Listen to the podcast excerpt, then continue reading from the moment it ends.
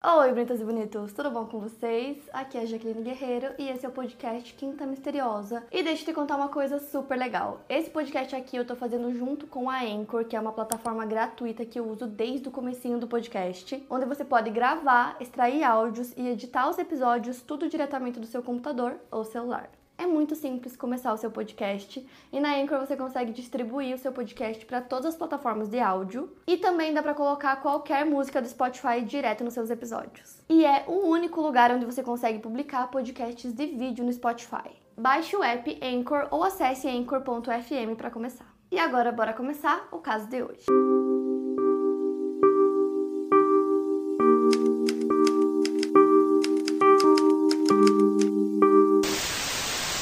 Alison Bota nasceu no dia 22 de setembro de 1967 em Port Elizabeth, cidade na Baía de Algoa, na província do Cabo Oriental, África do Sul, que é uma cidade cercada por praias. Filha de Claire e Brian, ela tem um irmão mais velho chamado Neil. Aos 10 anos de idade, os pais da Alison se divorciaram e ela passou a morar com a sua mãe e seu irmão, crescendo na cidade de Port Elizabeth e passando a maior parte da infância com eles. A vida dela era bastante normal, ela frequentava a Collegiate High School for Girls, onde ela era líder estudantil, função para a qual ela se candidatou em 1985. Depois de se formar no ensino médio, ela passou alguns anos viajando. Ao retornar para Port Elizabeth, ela conseguiu um emprego como corretora de seguros e ela gostou muito dessa profissão. Então, indo direto para o caso, no dia 17 de dezembro de 1994, a Alison tinha 27 anos e nesse dia ela saiu com alguns amigos, eles foram para a praia e depois todos retornaram para o apartamento dela, onde eles comeram pizza e jogaram jogos. E aí, conforme as horas foram passando, os amigos começaram a ir para casa deles, até que sobrou só uma amiga dela no apartamento, que era uma garota chamada Kim.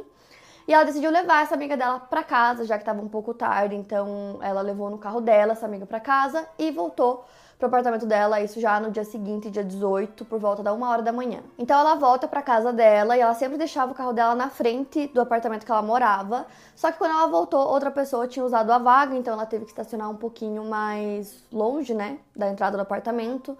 Ela morava em um condomínio que era super tranquilo. E aí ela achou uma vaga numa rua que era um pouco escura porque tinha uma árvore gigante nessa rua, então meio que tapava um pouco a iluminação, a rua era mais escura. E aí ela conseguiu estacionar ali embaixo dessa árvore e ela conta que nessa época ela era bem, tipo assim, descuidado com algumas coisas, como por exemplo, ela deixava as portas do carro destrancadas. Então ela tinha acabado de estacionar e aí ela vira para pegar algumas coisas no banco de trás, a bolsa dela tava lá, algumas peças de roupa limpas também, ela só queria ir para casa dela tomar um banho e descansar. Até que ela disse que sentiu um ar quente, um vento quente entrando dentro do carro. E foi quando ela percebeu que a porta tinha sido aberta. Então ela se vira para olhar, né, na porta do motorista e ela vê um homem ali, ele tinha aberto a porta do carro dela. Ela conta que ele era jovem, alto e loiro. E aí ela ficou um pouco assustada, que ele simplesmente abriu a porta do carro dela. E aí ele começa a ameaçar ela com uma faca. Ela disse que o homem mandou ela obedecer, ela se afastar ali do volante, porque se ela não obedecesse, ele a machucaria. Então ela disse que naquele momento ela ficou muito nervosa, ela não sabia o que fazer, não sabia como agir. Ela disse que ela simplesmente tentou manter a calma e obedeceu aquele homem porque ela estava com medo que acontecesse alguma coisa com ela. Então ele manda ela ir pro banco do passageiro e ela obedece. Então ele entra no carro. Então ele entra no carro e começa a dirigir. Ele fala para Alison que ele não tinha intenção alguma de machucá-la, que ele só precisava usar o carro dela, que ele ia usar o carro dela durante uma hora e era isso. Ele disse que tinha um homem que devia dinheiro para ele e que ele iria cobrar esse homem. Então ele disse que o nome dele era Clinton e que era isso que ele ia fazer. Então a Alison disse que ele podia ficar com o carro que ela só queria descer do carro, que não tinha problema nenhum, ele podia levar o carro, que ela não ligava, mas ele não deixou ela descer do carro. Ela insistiu, inclusive, algumas vezes, mas não adiantou. E aí ela disse que pensou em pular do carro algumas vezes, enquanto o carro estava em movimento, mas que ela estava com tanto medo que ela não conseguia ter reação alguma. Então esse homem dirigiu até o outro lado da cidade e parou para pegar um amigo dele chamado Tion Kruger. A Alison conta que quando esse segundo homem entrou no carro, imediatamente ela sabia que alguma coisa ruim aconteceria com ela. Os dois homens a levaram para uma área deserta nos arredores da cidade. Era um local muito escuro, repleto de arbustos, segundo ela. Depois de chegarem no local isolado, os dois deixaram claro que eles abusariam dela e perguntaram se ela ia resistir. Ela estava tão aterrorizada e ela temia tanto pela vida dela que ela respondeu que não. E foi isso que eles fizeram. Então, depois eles tentaram sufocá-la, mas não conseguiram. E aí eles ficaram irritados e eles esfaquearam a Alison 35 vezes no abdômen. Eles acharam que tinham conseguido matá-la, mas ela acabou contraindo o músculo da perna, então eles perceberam o movimento e viram que ela ainda estava viva e decidiram que ainda não tinham terminado, então eles resolveram cortar o pescoço dela. Ela conta que tudo que ela podia ver era um braço se movendo acima do rosto dela, que ia para esquerda, para direita, para esquerda, para direita. Ela diz que esses movimentos faziam um som, que era um som molhado, que na verdade era o som da pele dela sendo cortada. Ao todo foram 16 cortes. Ela conta que a mente dela estava lutando para entender o que estava acontecendo naquele momento, porque ela não estava sentindo dor, então parecia que era um sonho, só que ao mesmo tempo ela estava vendo aqueles movimentos dos dois homens, então ao mesmo tempo parecia uma coisa muito real. E na verdade ela só não sentiu dor naquele momento porque ela estava quase inconsciente. E aí, quando eles terminaram, ela conta que ela ouviu os homens conversando. Um deles falou: Você acha que ela ainda tá viva? E o outro respondeu que ninguém sobreviveria àquilo.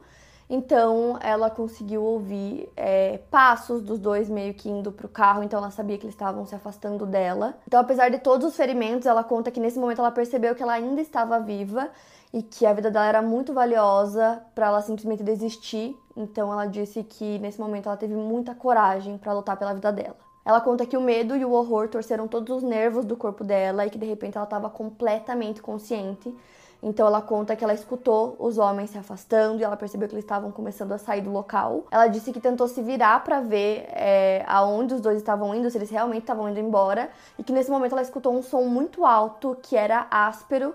Esse som vinha do pescoço dela. Então ela disse que o som era tão alto para ela que ela ficou com medo é, que os dois ouvissem, então ela tentou ficar imóvel. Ela também disse que ela não estava conseguindo controlar a respiração dela e ela estava com muito medo que eles ouvissem alguma coisa e voltassem, então ela tentou colocar as mãos no pescoço para abafar um pouco desse barulho, mas que nesse momento os dedos dela se afundaram na ferida. Então ela estava deitada e sozinha é, em um local que era coberto por areia, tinham cacos de vidro ali. E ela começou a ficar com muito medo que ela não fosse conseguir sobreviver. Então ela disse que ela precisava deixar uma pista, pelo menos, de quem tinha feito aquilo com ela. Então ela escreveu na areia o nome dos agressores e escreveu Eu te amo, mãe. Então o nome do primeiro agressor não era Clinton, como ele tinha falado, era Franz Dutoit. E o nome do segundo era o que ele tinha falado mesmo, que era Tim Krieger. Inclusive, os homens já haviam sido identificados anteriormente como agressores. Então ela sabia que ela tinha realmente uma chance de sobreviver e ela começa a se mover em direção à estrada. Só que só nesse momento ela percebe o quanto ela estava realmente muito machucada, os ferimentos eram muito graves, então era muito difícil se mover. Ela conseguiu se mover uns 5 metros mais ou menos até que ela cai no chão novamente, porque estava muito difícil.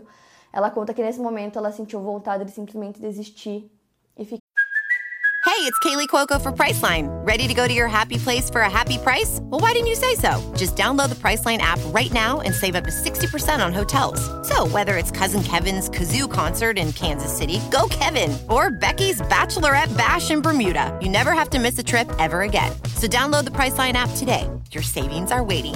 Go to your happy place for a happy price. Go to your happy price, Priceline. Tá ali mesmo, que ela ia desistir da vida dela. Só que alguma coisa dentro dela dizia que ela não podia desistir, que ela tinha que lutar, que a história dela não podia acabar assim. Então, quando ela conseguiu se levantar, devido à profundidade dos seus ferimentos no pescoço, a cabeça dela começou a cair para trás. Ao mesmo tempo, ela conseguia sentir algo com textura viscosa saindo do seu abdômen, que se tratavam dos seus intestinos. Então, ela pegou suas roupas que os homens haviam jogado no chão e usou uma das mãos para evitar que suas vísceras saíssem do seu corpo, colocando uma blusa em cima para tentar estancar o ferimento. Enquanto ela colocou a outra mão na cabeça para literalmente segurar no lugar. Então ela conta entre aspas: enquanto eu lutava para ir em frente, minha visão sumia e diminuía. Eu caí muitas vezes, mas consegui me levantar novamente até finalmente chegar à estrada. Então, finalmente, quando ela chegou nessa parte da estrada, ela caiu no chão, ela não estava aguentando mais, então ela caiu bem em cima da faixa da estrada. E ela sabia que ali já era suficiente, que alguém ia ver ela em algum momento. E não demorou muito para que alguém percebesse que ela estava caída ali no chão. E aí um carro para do lado dela. Um homem chamado Tim Aylar desce do carro para ajudar ela. Ele era um estudante de veterinária, ele estava passando as férias em Porto Elizabeth, então imediatamente ele para o carro desce para ajudar ela. E como ele já tinha passado por treinamento veterinário, ele conseguiu manter a calma naquele momento quando ele viu o estado que a Alison tava. E ele também conseguiu colocar para dentro a glândula tireoide dela que estava exposta. Então, nesse momento, a Alison estava quase inconsciente, então ele percebeu que ela ainda estava ali, que ela estava viva. Ele começa a conversar com ela para manter ela acordada e liga para ambulância. Então, a emergência chega e leva ela imediatamente para o hospital. E aí, no momento que ela chega lá, os médicos ficam chocados com é, a gravidade dos ferimentos né, da Alison e ainda mais chocados com o fato de que ela ainda estava viva. Um dos médicos, chamado Alexander Angelov, disse que nunca tinha presenciado lesões tão graves em seus 16 anos de trabalho como médico. A Alison estava à beira da morte e era muito impressionante para ele que ela não tivesse morrido. O anestesista Dr. David Coming, que fez as operações de emergência para suturar a garganta e o abdômen da Alison, se emociona ao mencionar os ferimentos que ele viu no corpo dela, já que eram muitos e muito graves. Posteriormente, a Alison disse lembrar de que um dos agressores queria lacerar e machucar especificamente os seus órgãos reprodutores, mas ele não conseguiu e seus órgãos reprodutivos não foram afetados. Ela ficou na cirurgia por três horas e depois que ela acordou do procedimento, a notícia do seu caso já tinha se espalhado pelo país. Por algum milagre, os golpes de faca não atingiram suas artérias principais, então ela não sangrou até a morte e foi capaz de respirar pela traqueia cortada. E como o caso dela era extremamente cruel e inacreditável, ele estava em todos os jornais, então ela começou a receber muitas cartas, cartões e mensagens de apoio. E ela tinha acabado de passar por um trauma, né? E mesmo assim ela conseguia se lembrar de praticamente tudo que tinha acontecido, do rosto, do que os agressores tinham falado para ela, do nome dos agressores. Então, quando ela ainda estava no hospital antes de receber alta, a polícia foi até lá conversar com ela. Eles levaram várias fotos de é, vários agressores que já tinham passagem pela polícia. E ela conseguiu identificar os agressores dela ainda no hospital, só olhando as fotos. A imprensa apelidou os dois de Reaper Rapist e por conta dela ter identificado eles, né, tão rápido, a polícia conseguiu rapidamente prender os dois. Então o julgamento começa e como o caso estava em todos os lugares, as pessoas queriam muito saber como seria o julgamento, o que ia acontecer com os dois agressores, né? Então eles se consideraram culpados de oito acusações e eles foram condenados à prisão perpétua em 1995. Inclusive, durante o julgamento, eles disseram que eles eram satanistas e que eles tinham feito um ritual e entregado o corpo da Alison como oferenda. E a Alison, né, depois de tudo que aconteceu com ela, ela sofreu muito, ela tinha muitas cicatrizes, não só físicas como emocionais também. Então ela conta que ela teve depressão, que ela não conseguia fazer absolutamente nada, que ela não conseguia trabalhar, que ela não conseguia fazer as coisas que ela costumava fazer e que ela gostava. Então ela começou a fazer terapia, né, para aprender a lidar com tudo que tinha acontecido com ela. E aí ela contou que ela percebeu que quanto mais ela falava sobre o ocorrido, mais ela sentia que ela ia conseguindo curar os seus traumas e dores. E depois que ela já estava se sentindo muito melhor, ela percebeu que a melhor forma que ela encontrou para lidar com tudo aquilo era contando a história dela. Então ela começou a viajar o mundo é, contando para as pessoas né, tudo que tinha acontecido com ela. Foram pelo menos 35 países. Ela foi uma das primeiras mulheres na África do Sul a falar abertamente sobre abuso, não só na África do Sul, como em outros países também. E a sua história, consequentemente, auxiliou a inspirar outras sobreviventes de abuso que resolveram se apresentar e contar suas próprias histórias. Ela disse entre aspas: "O ataque me colocou nesse caminho onde eu posso viajar pelo mundo e ajudar a inspirar outras pessoas." Ainda em 1995, ela ganhou o prêmio Rotariano Paul Harris por Coragem Além da Norma e também o prêmio Mulher de Coragem. Em sua cidade, Porto Elizabeth, ela foi homenageada como a cidadã do ano. No ano seguinte, em 1996, ela fez uma série de operações para recuperar o seu abdômen. Um ano depois do ataque, a Alison se encontrou com um antigo amigo dela chamado Tini, que também estava muito deprimido por um trauma que ele tinha sofrido na infância. E ela conta que eles já se conheciam há muitos anos, mas que eles não eram muito próximos e acabaram se reencontrando de novo anos depois na casa de um amigo que eles tinham em comum. Então cada um estava tentando lidar com o seu próprio trauma e eles acabaram se identificando e a amizade evoluiu para uma paixão. Então eles se casaram em fevereiro de 1997. Depois do seu casamento, ela passou a morar em George, que fica no Cabo Ocidental, também na África do Sul.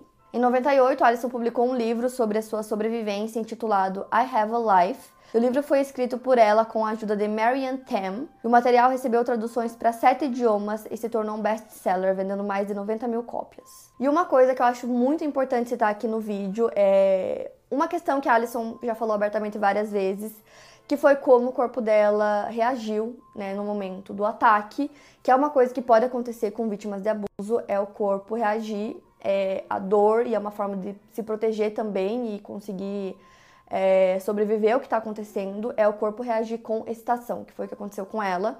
E ela disse que ela não sabia se ela colocava ou não isso no livro, que ela estava com muito medo de colocar isso, as pessoas interpretarem é, de forma errada. Então ela disse que ela não ia pôr, mas a coautora dela disse que era importante contar que isso tinha acontecido, porque pode acontecer, né, no momento do ataque.